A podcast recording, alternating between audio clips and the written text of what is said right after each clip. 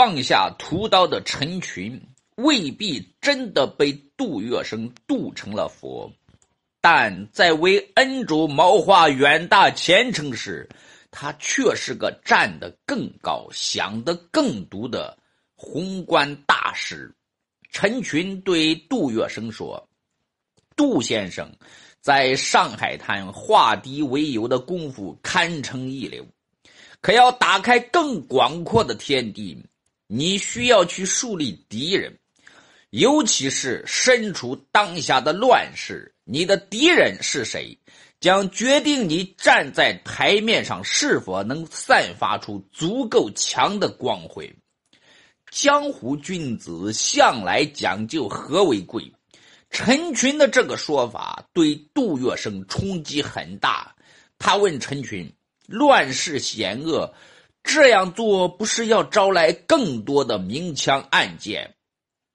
陈群意味深长地说：“与某一个具体的人为敌，确实不是明智之举，但敌人还有另一种。”杜月笙问：“哪一种？”陈群说：“大朝都是有矛头的。杜先生想想看，现在的大朝是什么？这股大潮的矛头又指向了哪里？”自四幺二之后，杜月笙在杜公馆里蛰伏了很长一段时间，听书看报，静心谋划。这阶段，他听的书早已不是先前的《水浒》《三国》。而是换成了各种与时俱进的理论宏见。对此，不了解杜月笙历史的可能会感到惊讶：一个帮会人物在前前途的十字路口，居然能有这样的意识、这样的耐心去琢磨这些东西。然而，真相却是，他不仅琢磨，很多时候甚至会打破砂锅问到底。经陈群这么一说。杜月笙顿时开悟了一些，他隐隐感到了陈群所说的敌人指的是谁。见杜月笙开始心领神会，陈群进一步说：“其实杜先生心底老早就有了觉悟，只是没有清晰的把他拔到一定的高度。眼下正是时候，大朝为了彰显进步，要挑挑战洋人强权。”上海滩人心被大潮引领，对洋人强权更是恨之入骨。杜先生只要紧跟大潮，站在上海滩人心的排头，视洋人强权为台面敌人，把江湖大义拔高成民族大义，接下来迎接到的声望局面绝非昔日可比。陈群的这一番见解，让杜月笙想到了。五四惨案时自己的表现，那时是挺身而出，只是出于中国人的良心，但因为没有把良心装进大格局的意识，行事确实草率了一些，更欠火候。想到这里，杜月笙说：“你这番话让我明白了很多，光有良知、道义看来不够，只有把这些拔高起来。”事体做起来才会更有章法，更有台面。陈群说：“在我看来，树敌还只是杜先生台面上的背景板，更要紧的还是台面上的具体谋划。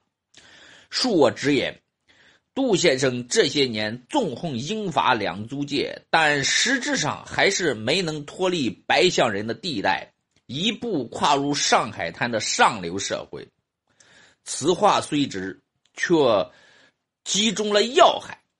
在杜月笙看来，这不是揭伤疤，而是肺腑之言。杜月笙对陈群诚恳地说：“老实地讲，我还是有自知之明的。帮会出身是做不得官的，顶要紧的是如何在上海滩立得稳、立得漂亮。”陈群说。要想在上海滩立得高、立得稳、立得久，烟毒两项不是长久之计，要尽早的放手。杜月笙说：“这一点我看得到，也是赞同的。陈群接着说：“放手烟毒两两项的同时，杜先生应该全心全力的向上海滩工商业进军。关于如何洗白自己，如何漂亮的上岸，这阶段杜月笙其实想过很多。陈群的说法也曾在他脑海里闪现过，但只是闪现，并没有落地形成主张。”人生之路由白到黑，让人恐惧变形；信念尽失，由黑到白，让人迷茫困顿，自信难寻。纵使如杜月笙这样的乱世枭雄一样如此，在这条光鲜大道面前，他不敢相信自己有这样的格局、资格，也不敢相信自己有这样的能力。此外，杜月笙还有一个难言之隐：此时的他是外强中干，因四幺二一仗，眼下里外正欠着三百万的巨债，根本没有进军工商业的本钱。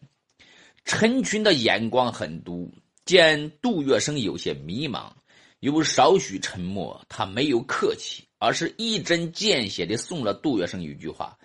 别人没有本钱是大问题，但在杜先生身上这不是问题。杜先生，你要自信，你手里握有的巨大实力足够你大踏步的向前。听到这句话，杜月笙看着陈群，就像看着一面振奋人心的大镜子。奋进途中，重要时刻，人最需要的往往不是钱财的帮助。见地的启迪，而是那一句至关重要的肯定与鼓励。杜月笙对陈群由衷的说了声谢谢。这时，陈群干脆的从杜月笙的对面坐到了杜月笙的跟前，他激昂的说：“依我看，接下来，杜先生只要走好这三步，大好的局面很快就能打开。第一。”要紧紧抓住上海滩八十万工友的力量，只有抓住这个，杜先生就等于抓住了上海滩工商业的人心命脉，以后好做文章。第二，要多多招揽能开创局面的青年才俊，就像当年招揽在黄浦江上纵横的小八股一样。第三，进军工商业。可以先由结交银行界同业开始，占得这个高地，便于以后展开阵仗。对于陈群所说的这三点，其中前两点，尤其是第二点，杜月笙凭借江湖直觉，其实一直在悄悄的谋划。只因陈群之前在上海滩太嚣张、太强势，他没有向对方显露过这方面的心机。但对于第三点，因为跨界太大，杜月笙此前没有仔细想过，又或者说他根本不敢想自己由自己由黑向白的远大前程，竟可以从高高在上的银行业开始。然而，随后发生的几桩事却颇为否极泰来、众人抬轿的意味。一切的原点，还在于杜月笙的江湖德行。就在陈群殚精竭虑的为杜月笙积极谋划远大前程的时候，苏家善，也就是杜月笙当年抛开俗剑、慧眼识珠招揽来的第一个心腹智囊，正在默默地为自己的老东家的现实窘境发愁。苏家善知道杜月笙里外欠了三百万的巨债，也能感觉到杜月笙在硬挺。一开始。他还仅仅是为杜月笙发愁，但有一次，杜月笙从赌桌上下来后，不经意的跟他说了几句话，这个有情有义的心腹智囊就再也坐不住了。杜月笙半开玩笑的对苏家善说：“别人看我坐在麻将挖花桌上，心无二用，全神贯注。”还以为我是天生嗜赌呢，其实我是真在乎每一场那三五万的输赢。眼下扎头寸扎得苦，如果一场下来三五万能赢到手里，多少有些用处。听到这话，苏家善当场没表示什么，可转脸之后，他便去做了一件大大胆妄为却又义薄云天的事。苏家善以租界土行元老的身份，将上海滩的土行老板招到一起，开了个会。会上，苏家善一形于色，大声疾呼说：“各位，杜先生现在的手头太紧了，简直有点兜不过来。到现在为止，据我晓得的，他至少已经亏了三百万大洋的债。”这三百万大洋用到哪里去了？杜先生为什么用掉这许多的铜钿？只要各位心里有道义，相信不用我说，一定会跟我一样清楚。我今天请各位来，就是问一句话：杜先生欠的这许多钱，我们要不要管？因为这些年，杜月笙在上海滩做尽了雪中送炭事。所以，苏家山的这句话瞬间就把众人的一颗心给烫红了。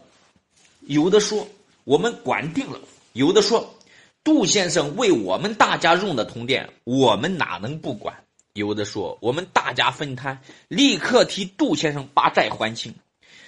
接下来的场景情景很让人感慨：上海滩的土行老板众口一词。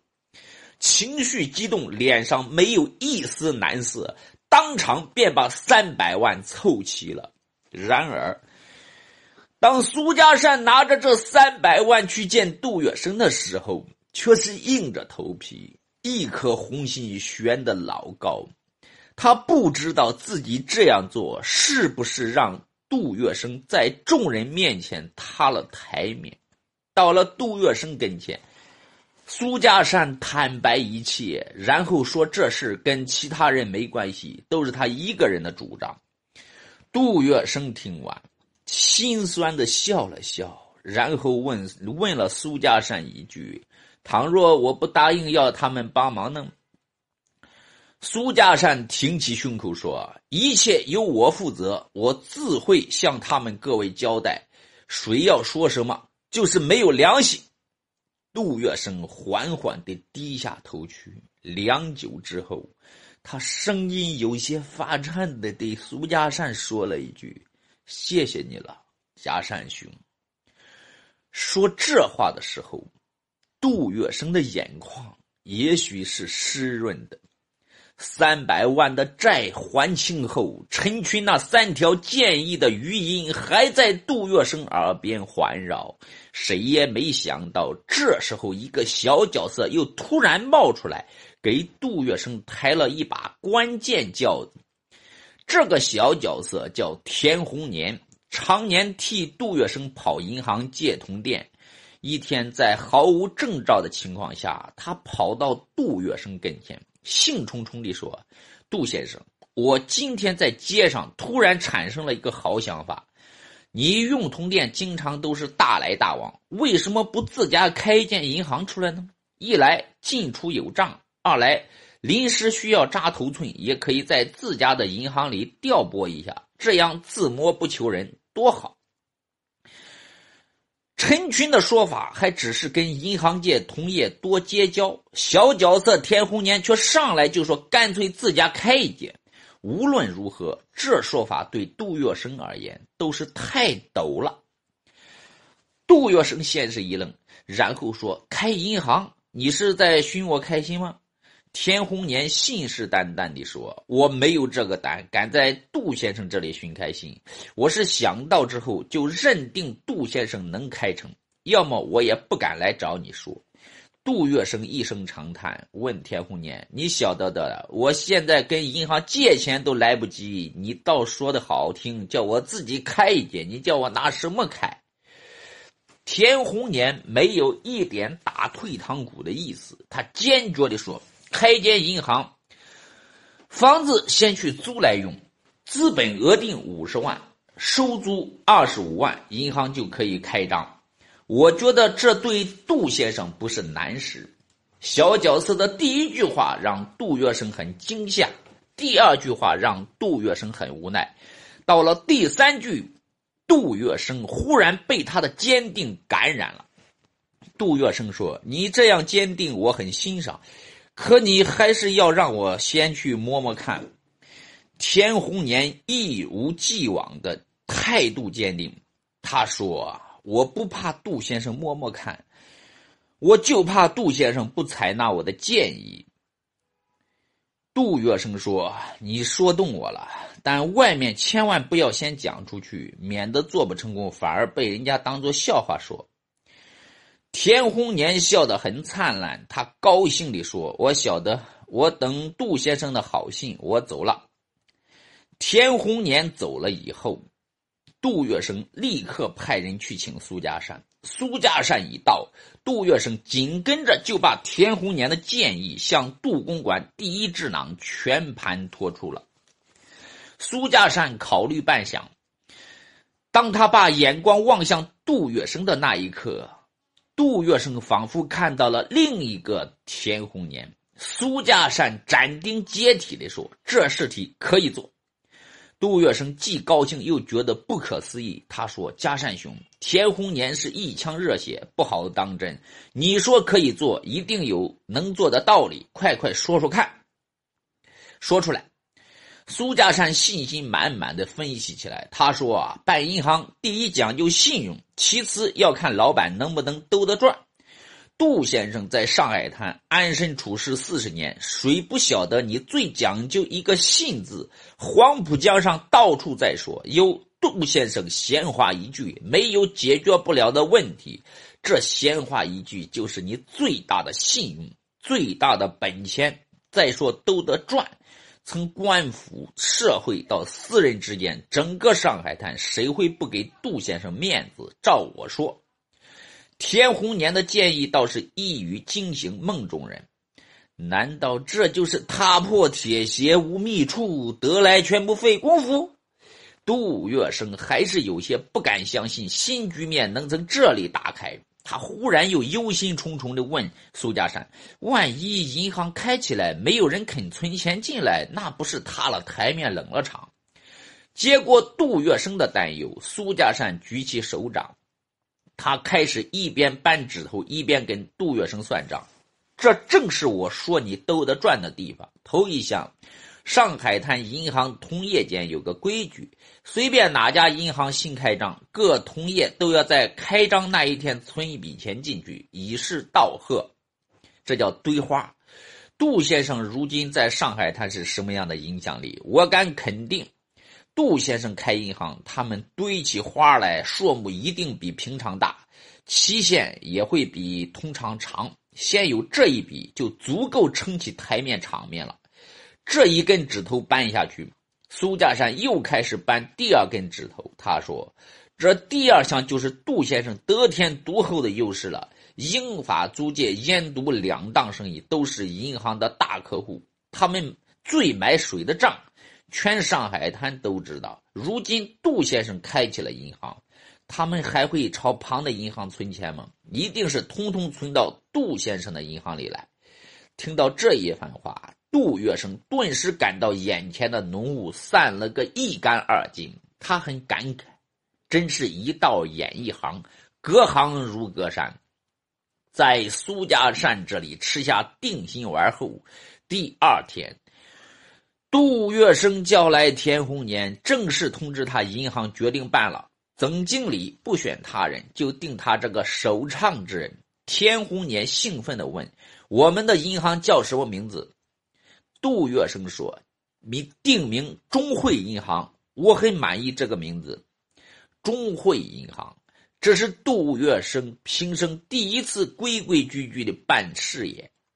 多年后，他回忆说：“我对中汇银行感情很深，不光因为它是一个新起点，还在于它是众人抬轿子抬出来的。”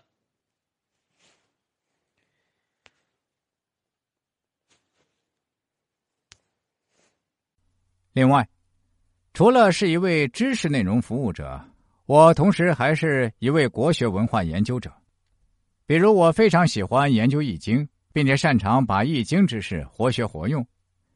比如大家如果在人生中、在事业上或者感情方面遇到什么困惑、什么打不开的心结，如果希望我用《易经》传统文化方面的知识给您看看，想让我给您把把关，其实都是可以的。